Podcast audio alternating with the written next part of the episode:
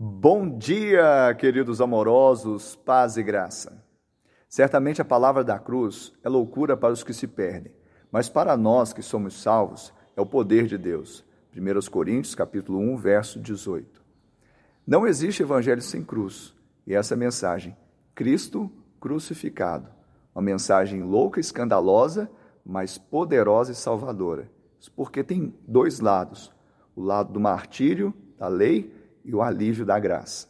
Se olharmos apenas um lado, veremos o pecado sem a graça, desespero. Se olharmos somente o outro lado, veremos a graça sem o pecado, orgulho.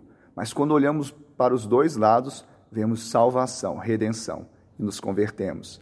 Que essa salvação chegue à sua casa, à sua vida, te dê o Senhor um dia de bênção, uma semana de vitória, em nome de Jesus.